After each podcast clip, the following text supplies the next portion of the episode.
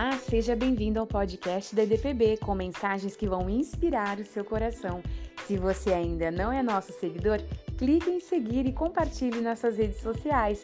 Fique agora com a mensagem.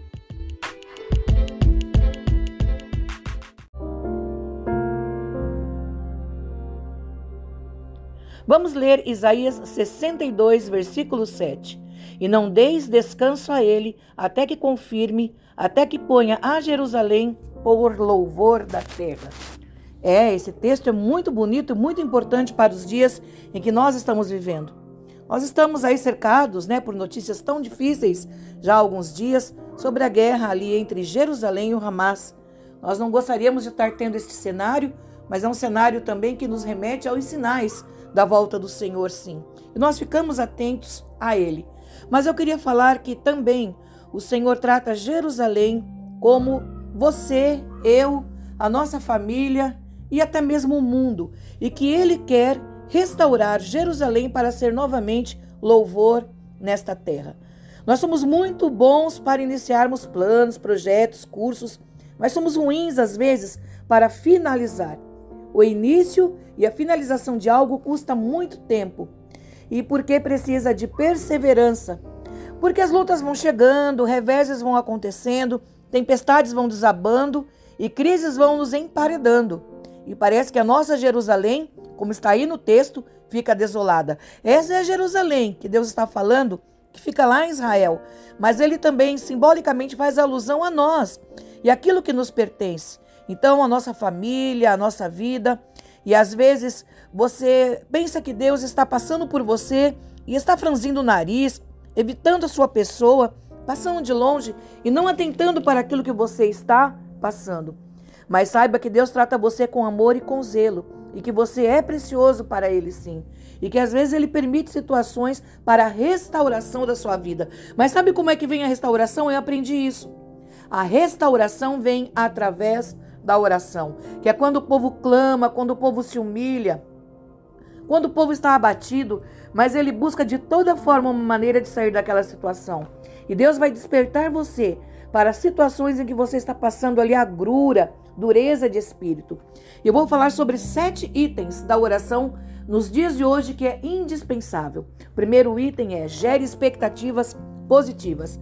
Mas como assim? Porque às vezes, amados, nós geramos expectativas negativas. Nós pensamos muito mal acerca de tudo que está nos cercando, porque não é para menos. É muito bombardeio, não é? Bombardeios espirituais. Mas você tem que gerar uma expectativa positiva. Esse texto também, lá no versículo 6, depois você pode ler. De Isaías 62 fala de um guarda. Este guarda está alerta. Ele tem que vigiar noite e dia. Onde você viu um guarda dormir? Ou um guarda de olhos fechados? Os perigos vão rondando e esse guarda não pode alertar. Você é o guarda aí da sua casa. Você é o guarda neste mundo. E este guarda também ele tem uma expectativa, porque ele está aguardando socorro, ajuda ali quando for sitiada aquela cidade. Vocês lembram de Abacuque, que também se colocou na torre de vigia e ficou esperando uma resposta de Deus? Você tem que ter essa expectativa de ter uma, uma resposta de Deus. Então, a primeira situação que você tem que ter é expectativa positiva. O segundo momento é você perseverar em oração, continuar orando, porque nós temos muitos e muitos desafios, mas a Bíblia nos fala em Lucas 18: orar sempre sem nunca esmorecer. Todo dia e toda noite aquele guarda não se calava, né? Aquele guarda ele dava alertas. Ele estava ali no seu posto. Quantas vezes você quer largar o seu posto? Você quer desistir? Você fala não vale a pena, mas vale a pena sim, se você levantar agora a sua voz e falar com Deus. O terceiro momento é que a oração tem que ter fundamento nas promessas. Lembre a Deus, no bom sentido da palavra lembrar, porque Deus não é esquecido. Na verdade, você está lembrando a você mesmo de todas as promessas que a Bíblia contém. Ore com promessas. O Senhor é o meu pastor, nada me faltará. Não é mesmo? Essa é uma promessa de que nada vai te faltar. Firme está o meu coração. Cantarei e entoarei louvores ao meu Deus que tem ouvido as minhas súplicas. Salmo 108, 1. Então, seu coração tem que estar firme. Ore com promessas. O quarto momento é o momento de não descanse, não interrompa e nem canse de orar. Né? Muitas vezes a oração é cansativa. Porque pessoas que oram, elas estão ali intercedendo, clamando, clamando, às vezes por horas, né? Por muitos minutos.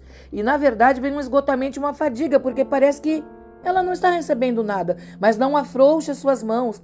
Você tem que ter disposição. Jesus no Getsemane, ele suava suor e sangue. Estava frio naquela noite, sabe por quê? Pedro estava se aquecendo numa fogueira, enquanto Jesus estava sofrendo. Então era uma noite fria, mas Jesus estava orando e chorando e ele não desistiu. Mônica, mãe de Agostinho, é, o Santo Agostinho, diz que ela orou 30 anos para ele se converter. Um filho de tantas lágrimas jamais podia se perder. Deus ouviu a oração. David Briner orava pelos índios canibais. Ele se estirava sob a neve e ele intercedia por aqueles índios que estavam ali na vontade de devorá-lo. Mas ele orava e aqueles índios nada podiam fazer e depois todos se converteram. O quinto momento seja uma oração importuna e ousada. Você tem que importunar a Deus. Pedir, pedir, batei, batei, lembra? É, não é pecado você importunar a Deus, é no bom sentido. Jacó disse, num dado momento: Não te deixarei, e você não pode deixar Deus até que ele dê a sua bênção. É, o sexto momento é até que, até que você consiga a restauração total da tua casa, deste problema, dessa situação, deste pedido de oração. Você tem que orar até que. Você não pode desistir. Sabe, o avivamento também na África do Sul demorou 12 anos. Eles já estavam desistindo.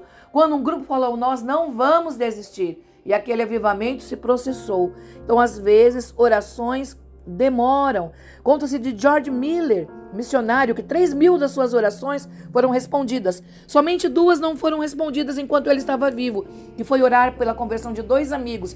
Estes se converteram enquanto estava sendo feito o funeral de George Miller, mas eles se converteram. George Miller não viu mas essa resposta veio depois da sua morte. Então creia que ao você orar, Deus não está surdo. E o último momento, tem uma oração específica. Peça intervenção sobrenatural. Sabe, tudo que nós precisamos é a restauração da nossa Jerusalém desolada. E para isso nós temos que ter fé, nós temos que pedir é, uma intervenção sobrenatural de Deus. Peça agora comigo. Senhor, me ajuda. Senhor, me socorre. Senhor, me abençoa. Senhor, restaura minha casa, restaura minha família. Tenha misericórdia de mim, até que a minha Jerusalém saia da desolação e seja um louvor na terra. Olha, que você possa prestar atenção nesta palavra, orar com convicção e tomar posse da sua bênção. Um beijo no seu coração e até mais!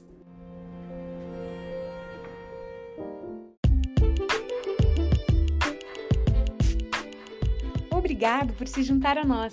Se você se sentiu abençoado com esta mensagem e também quer levá-la para outras pessoas, então compartilhe nas suas redes sociais. Até o próximo episódio.